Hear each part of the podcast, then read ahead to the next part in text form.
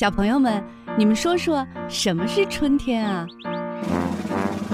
都都长果了，农民伯伯给我们种植物了，长出小花来了，小燕子回来了，从那个南方回来了。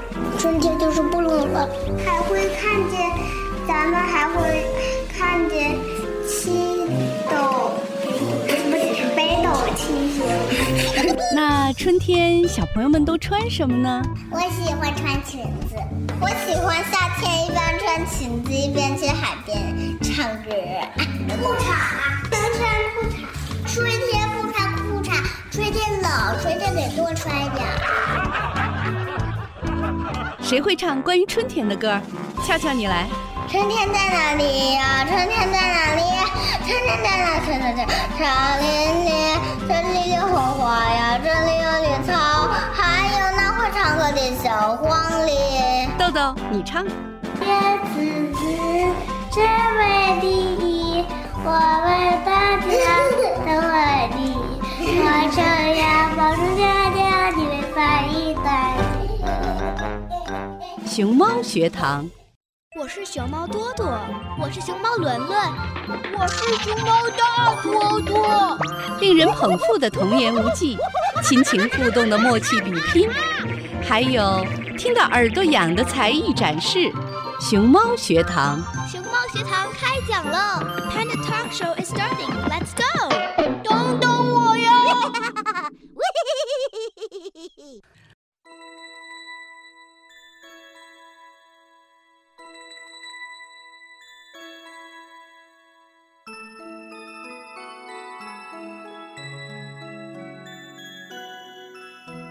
大家好，欢迎收听今天的节目，我是你们的主持人 Susie。我很荣幸今天能够与您一起探讨一个备受关注的话题，在加拿大的陪读妈妈和全职妈妈的亲子困惑。随着中国经济的发展和加拿大社会的发展，在加拿大的陪读妈妈和全职妈妈的现象越来越普遍。然而，在这背后却隐藏着许多矛盾和困惑的问题。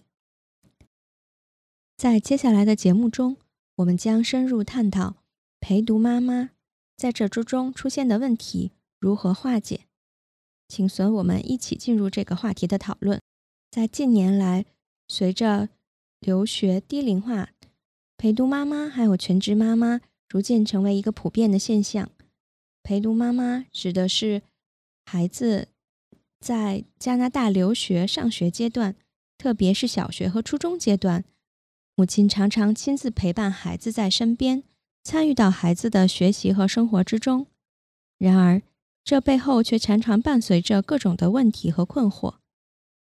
陪读妈妈、全职妈妈的出现，无疑是出于对孩子的深爱和关心，然而随之而来的却是亲子关系的复杂性。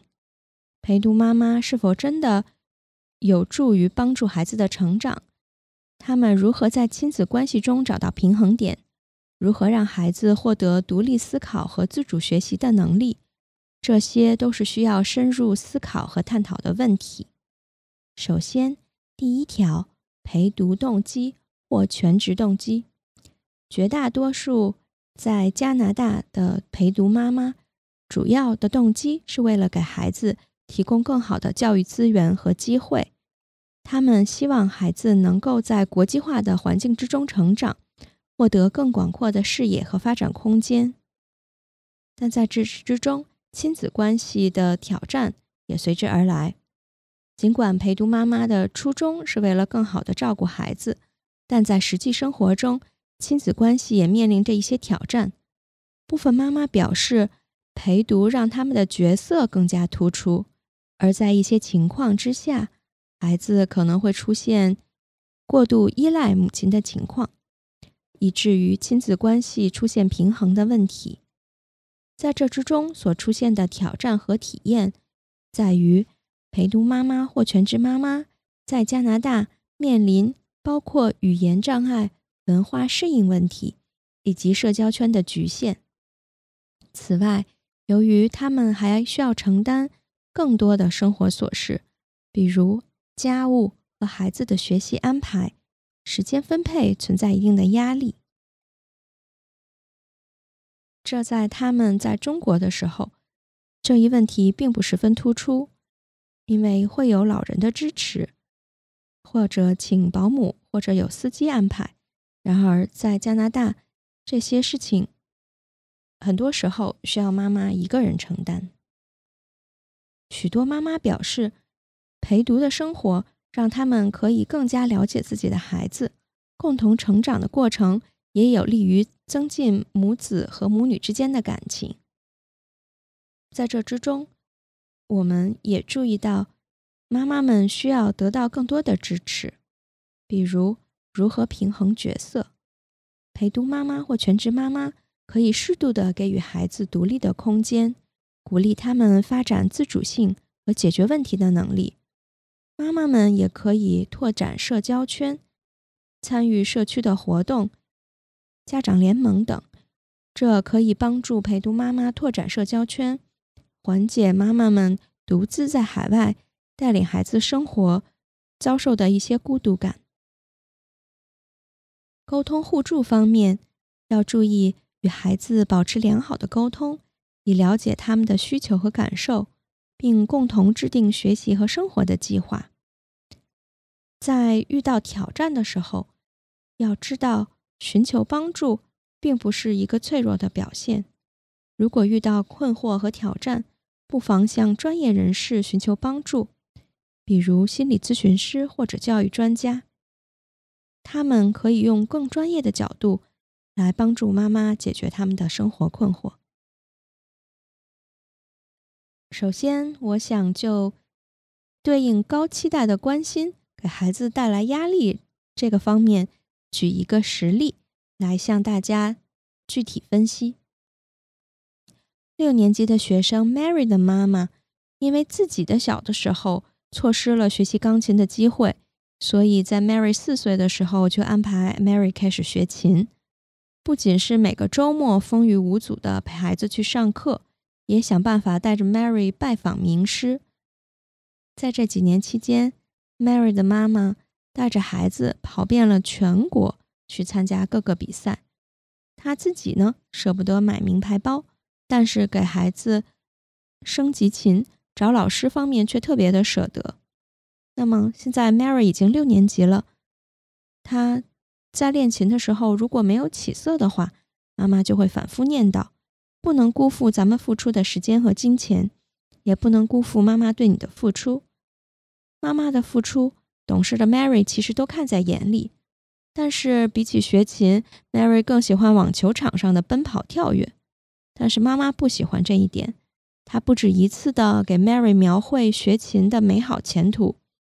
这样的举动让 Mary 觉得，如果自己学琴没有取得一定的成绩，很对不起妈妈。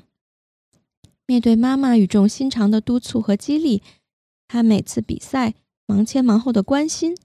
Mary 实际上越来越沉默了。妈妈对于学琴的执着，可能是源自于自身没有实现的梦想。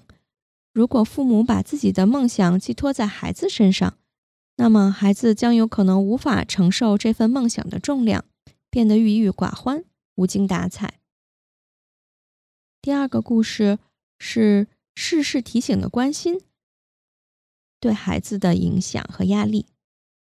事事提醒的关心。隐藏的概念，其实是对孩子的不信任。四年级的学生梦，他烦恼于妈妈事无巨细的关心。每天进校门前，妈妈都会叮嘱梦：上课要积极参与，课间要多喝水，所有的文具用完了要记得收好。而到了写作业的时候，妈妈反而会不停的走动。催促他，无论是课外的练习，还是学校要完成的任务，都要快点写。如果他把一些字写错了，或者出现了一些小问题，妈妈就会在旁边不停的提醒。最终，梦在妈妈的又一次提醒时，忍不住爆发了：“我又不是一年级的小孩子，你为什么总这么啰嗦？我不写了。”梦的妈妈这个时候愣住了脸，而梦呢，她这个时候觉得又痛快，但心里又觉得有一些懊恼。妈妈的关心其实是一种打扰，不仅否定了孩子的自我管理，也打断了孩子内心的节奏。孩子会觉得自己做事儿总是不被肯定，久而久之，甚至会觉得自己就是不行。当我们追在孩子屁股后头，提醒这一点，提醒那一点，催他吃饭，催他起床，催他做要做的事情，催他去上兴趣班，孩子会觉得这些都不是他自己的事儿，而是在为我们做事儿。当我们以为随时提醒和纠正孩子是对孩子的善意的时候，却不知道这在无意之中会种下让孩子觉得我不能为我自己负责的这样子疑惑的种子。第三个故事是不能容错的关心，容易把孩子推向叛逆。在上七年级的兰迪，这个 term 的成绩单拿回家以后，他的妈妈看到成绩单，觉得一向成绩优秀的兰迪不应该在成绩单上是这样子的评价。他不仅在吃饭的时候一直批评兰迪不好好学习，甚至提出要取消已经计划好的假期活动。想让兰迪去上补习班，尽快把成绩提上去。兰迪郁闷极了，他却觉得无法说服妈妈，于是这一顿饭吃得不欢而散。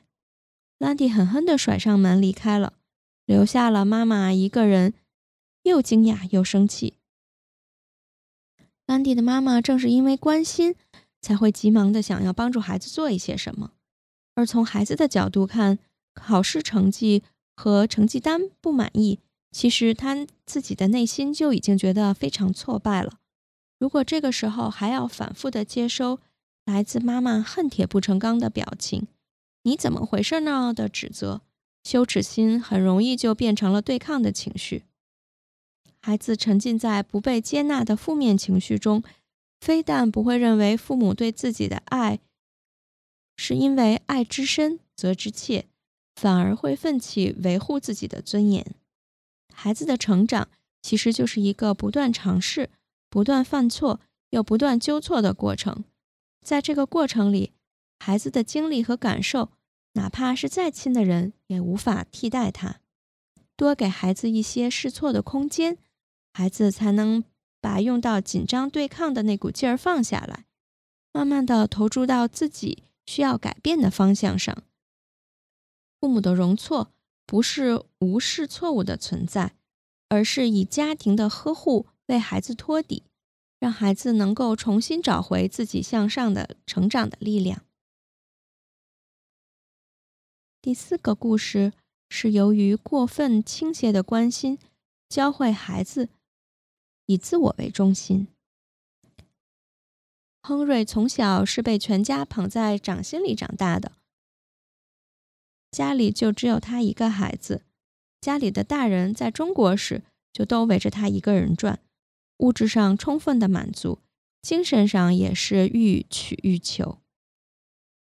一家人吃饭紧着他的口味，做家务从来不让他插手，他的需求总被放在第一位，在第一时间得到满足。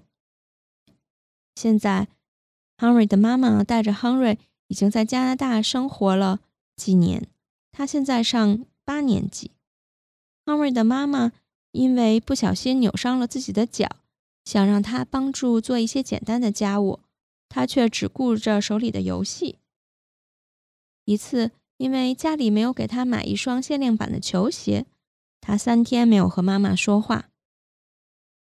康瑞的妈妈带着委屈和不解，发现这个被自己娇宠着长大的孩子，心里却没有给。家人开启一扇温情的门，在过度关注下长大的孩子，容易对自己得到的一切习以为常，却对他人的付出不以为然。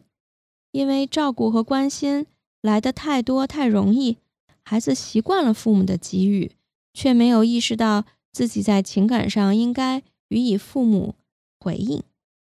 在一幕一幕亲子互动的画面中。相信作为家长的我们并不陌生。父母的关心和陪伴，随着孩子逐渐长大，他们的自我也开始慢慢凸显。父母需要把孩子从保姆式的关心转变为战友式的关心，也需要逐渐学会接受孩子在长大后对频繁关心的拒绝，也需要接受自己被拒绝后感受到的失落和不安感。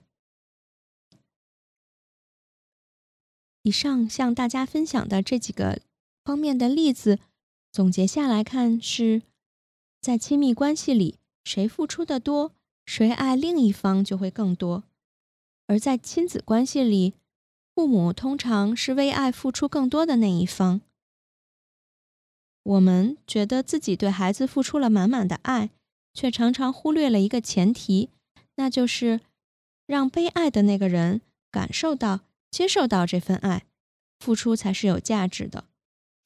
我们会发现，对孩子的期望也好，约束也好，如果没有清晰的边界，那么所有的好心，你不能，你不许，你应该，你必须，就会从关爱变成了控制。当我们的关心让孩子与我们日渐疏远时，甚至令孩子悄悄对我们掩上了心门时，我们就需要觉察。是不是我们的关心过了头？同样，我们也曾在成长的道路上遇到过挫折，走过弯路，并通过反思学会了调整和寻找新的方向。所以，如果我们的孩子在成长的道路上摔了几个跟头，他也需要学会自己去拍拍灰，重新振作。而我们呢，需要调整自己的心态，从孩子的成长的指挥者。转变成为给予合理支持的军师，不再单方面的以“我是为你好”这个名义，希望孩子都能按照自己想的去做，而是在开始觉察孩子遇到了什么挑战，遇到了什么样的困难时，要怎么样去关心，可以被他接受。比如一个温暖的眼神，一杯爱喝的奶茶。都会让孩子感受到我们在用心的关心他，放下了高期待、强控制。父母的关心会让孩子在长大之后更好的接受，保持更良好的亲子关系。那么接下来，我想和大家探讨，在陪孩子在加拿大求学的过程之中，当孩子进入青春期时。如何和孩子建立一个平等友好的关系？陪伴孩子在一个陌生的国度求学是一项充满挑战的任务，特别是在青春期，孩子逐渐追求独立和自我认同，建立平等的友好的关系，可以帮助家长更好的与青春期的孩子进行沟通，共同度过这个阶段。那么。以下有几条可以帮助到家长。第一是尊重他们的意见和独立性。青春期的孩子是发展独立思考和意见的阶段，尊重他们的意见，鼓励他们表达自己的看法，不仅可以增强他们的自信，还有助于建立互相尊重的关系。即使您作为家长，也可以有更多的经验，但是。在这个过程之中，也要给予孩子足够的空间，让他们能感受到自己被理解和被重视。第二条是学会倾听和共鸣，积极的倾听，建立友好的关系，这是亲子环节之中的重要一环。青春期的孩子面临各种情感和挑战，作为家长，我们与他们分享。自己的经历、情感和观点，可以共同建立共鸣和连接。同时，我们也要尊重他们的隐私，不强迫他们分享他们不愿意探讨的事情。第三是建立共同兴趣，寻找您和孩子共同感兴趣的活动或话题，可以增加交流的机会，这有助于您与孩子更加亲近。也可以为你们之间的对话提供话题。第四点是营造开放的沟通和环境，在家庭中创造开放、无压力的沟通环境，让孩子感到自己可以随时与您交流，避免批评和指责，采取更积极的表达方式，鼓励他们分享自己的想法和问题。第五是尊重他们的隐私。青春期的孩子开始逐渐塑造自己的个人空间和隐私，尊重他们的隐私，避免过于干涉他们的私事，有助于建立信任和友好的关系。第六点是对孩子给予责任和信任，逐渐给予孩子更多的责任和自主权，让他们有机会展示自己的能力。这不仅可以培养他们的责任感。还可以增加你们之间的合作和信任。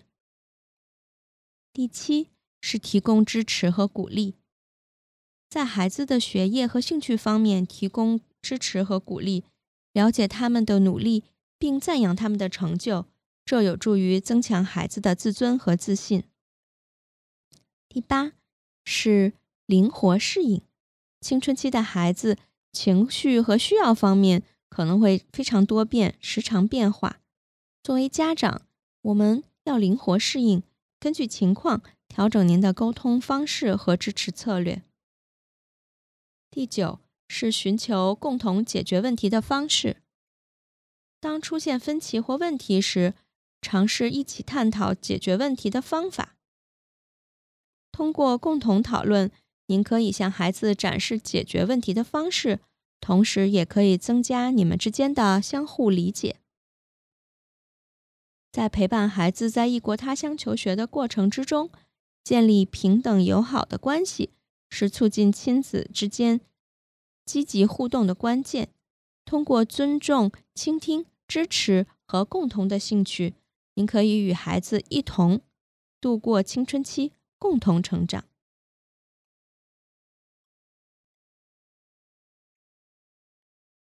接下来，我们先听一首音乐，暂时放松一下。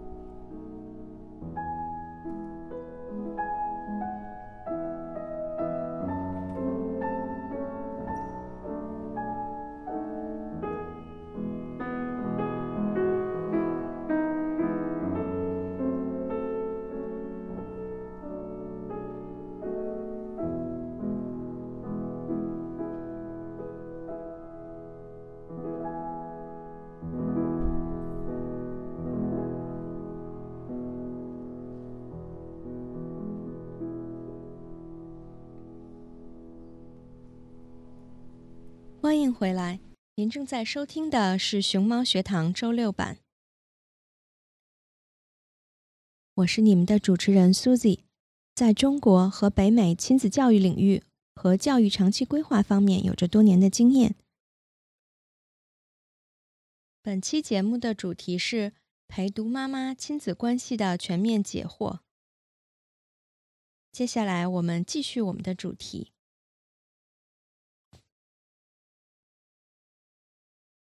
读书的过程之中，长期繁忙。和处于异地的爸爸应该如何支持到我们的陪读或全职妈妈？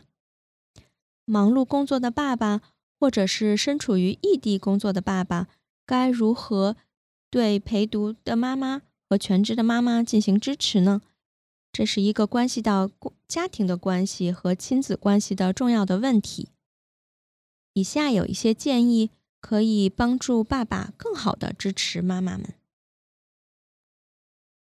第一是沟通和理解。首先，爸爸需要与妈妈进行良好的沟通，了解妈妈的感受、需求和挑战，让他知道你是愿意听取他的想法的。要理解妈妈们独自带孩子的处境和困难，体会到他的努力和付出，这将有助于你更加关心他和支持他。要保持每日定期的视频的习惯，与确保和家庭共同相处的时间和妈妈的充分沟通。第二，全家团聚的时候，分担妈妈的工作也是重要的支持之一。爸爸可以在团聚工作之余，帮助陪读妈妈或全职妈妈完成家务事务，比如做饭。打扫、购物等，这不仅减轻妈妈的负担，也可以让她感受到你的关心和配合。第三是更好的分配时间，合理分配自己的工作和与家人共处的时间，让陪读妈妈和全职妈妈有空间去在照顾孩子之余，可以处理自己的学习和生活事务。可以与他共同制定时间表，确保他有足够的时间来充实自己，处理家庭的事务和个人的事务。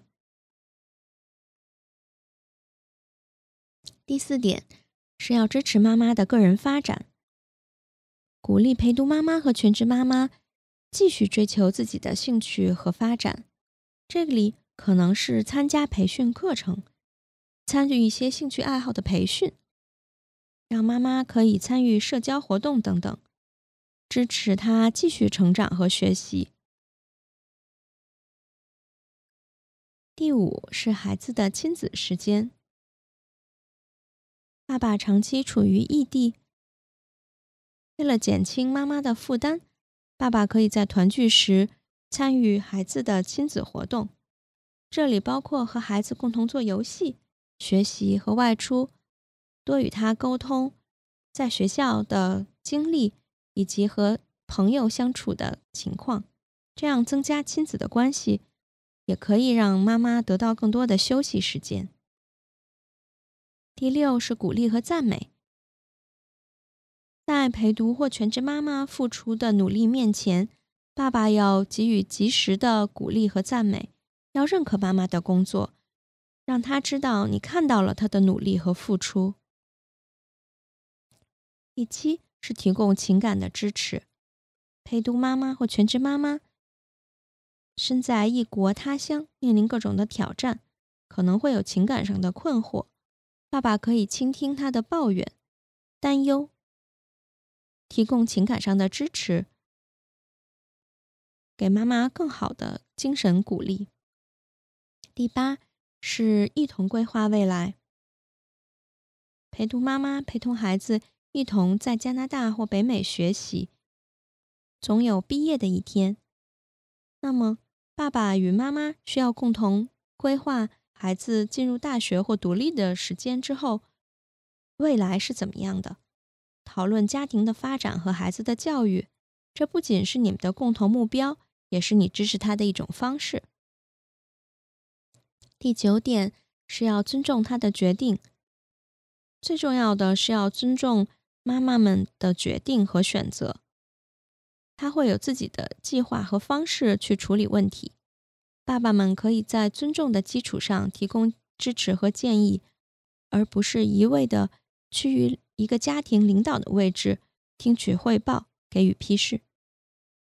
在忙碌工作的情况下，爸爸可以通过以上的方式来表达你对陪读妈妈或全职妈妈的支持和关心。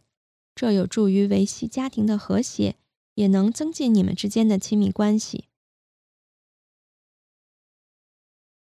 接下来，我还想和大家探讨开家庭会议的必要和重要性。长期不在一起生活的家庭，开家庭会议可以促进家庭的成员更好的沟通和合作，可以探讨家庭事务，制定规则。解决问题等。以下是一些家庭会议的建议，有助于帮助全家能更好的沟通。第一是选择合适的时间，选择一个所有家庭成员都能共同参与的时间。注意好时差，避免大家在忙碌或疲惫的时候召开会议，以免影响探讨的效果。第二。是要制定家庭会议的议程，在会议之前制定一个议程，列出需要探讨的主题和事项，这可以帮助会议有条不紊的进行，确保不会偏离主题。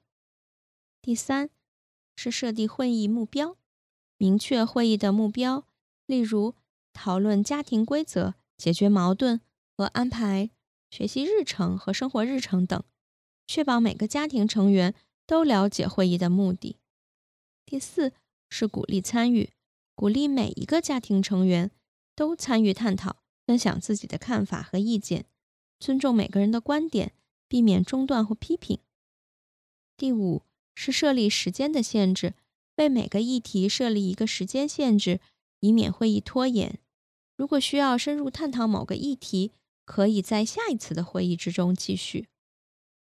第六。是指定主持人，可以轮流指定主持人，负责引导讨论，确保会议进程的顺利，并在需要的时候控制会议时间。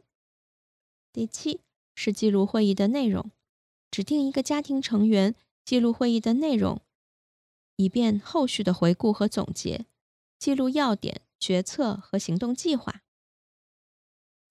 第八是尊重意见。尊重每个家庭成员的意见，即使意见不同，也要保持尊重和平和的气氛，在讨论之中避免争吵和批评。第九，解决问题。如果会议之中出现了问题或分歧，尝试共同找到解决的办法。家庭会议是解决问题的平台，而不是加剧矛盾的地方。第十是制定行动计划，在会议结束时。制定一个行动计划，明确每个人的责任和任务，这可以确保会议的讨论事项得以落实。第十一，定期举行会议，制定一个定期的会议计划，例如每周或者是每个月举行一次会议。持续的沟通可以帮助家庭成员保持相互了解。通过合理的筹备和有效的组织。家庭会议可以成为家庭成员沟通和合作的重要平台，这有利于增进家庭的和谐、解决问题、制定规则，并促进家庭成员之间的理解和互助。我们接下来再探讨家庭旅行这样一个有助于长期异地的家庭如何更好的制造共同的体验和美好回忆。促进亲子关系，家庭旅行是一个让家庭成员都可以有共同的体验和创造共同美好回忆的时刻。无论是在中国还是在北美，家庭旅行都是一次难忘的冒险。以下是对家庭旅行重要性的一些总结以及建议。首先，我们要制造共同的探索。家庭旅行可以让我们有机会一同探索新的地方、异域文化和风景，每个成员都可以带来自己的兴趣和好奇心，共同发现新奇的事物。在这种探索的过程之中，可以加深家庭成员之间的联系，增加亲近和交流。在旅行中，我们有更多的时间和机会互相交流。长时间的车程、等待和行程的过程之中，我们可以聊天、玩游戏、分享故事。这种互动会让家庭的成员更加的亲近，有更多的时间交流和相互了解。克服共同的困难，在旅行中难免会遇到一些挑战，比如语言障碍、迷路等等。也正是这些困难。可以让我们更加团结，一起寻找解决方法，克服困难的过程，也可以增强我们的相互信任和合作的能力，创造美好的回忆。家庭旅行可以创造许多共同的美好回忆，这些回忆将伴随孩子的成长，对他们的一生都有无限的价值。无论是在海滩上玩耍、探索古迹、品尝当地的美食，这些瞬间都会成为珍贵的珍珠，穿在一起，成为孩子幸福的回忆。培养孩子的见识，家庭旅行是孩子们的教育之旅，他们可以亲身体验不同的文化风俗和生活方式，这对于培养他们开放的思维和见识至关的重要。学会放松和享受，在远离繁忙的工作和学业时，家庭旅行是一个放松的机会。我们可以暂时的抛开烦恼，专注于享受眼前的美景和陪伴家人的时光。这更有利于长期不在一起的每个家庭成员建立更好的家庭记忆和回忆。学会感恩。家庭旅行让我们更加感恩身边的人和事，在陪伴家人的过程之中，我们体会到了亲情的温暖，学会珍惜眼前的幸福。将家庭旅行形成为家庭的传统，在一次次的家庭旅行之中，我们将家庭旅行成为家庭的传统，在每次旅行之中都会有独特的回忆和故事。这些都可以传承给下一代，成为整个家族的珍贵回忆。家庭旅行是一个让我们更加亲近、感受到幸福和美好的时刻。每次回忆到这些旅行，都会让我们的心情愉悦，回味无穷。无论是在哪里，有家庭的陪伴和分享，都是最珍贵的财富。我们也可以在家庭旅行结束之后，将照片、视频。花时间、花心思整理成册，给每个家庭成员分享。当家庭成员独自面对挑战困难，更有利于家庭的稳定和团结。感谢大家收听今天的节目，我是主持人苏 y 如果你有任何的想法和观点，欢迎在节目的评论区里留言，或者在我们的社交媒体平台上与我们分享。下期节目，我们将继续为大家带来更多关于教育和家庭的精彩内容。再见。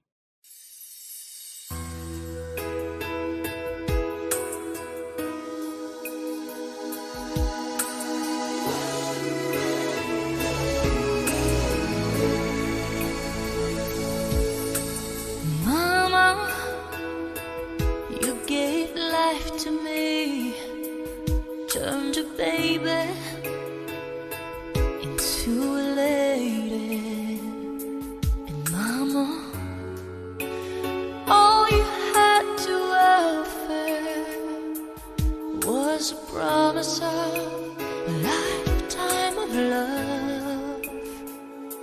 Now I know.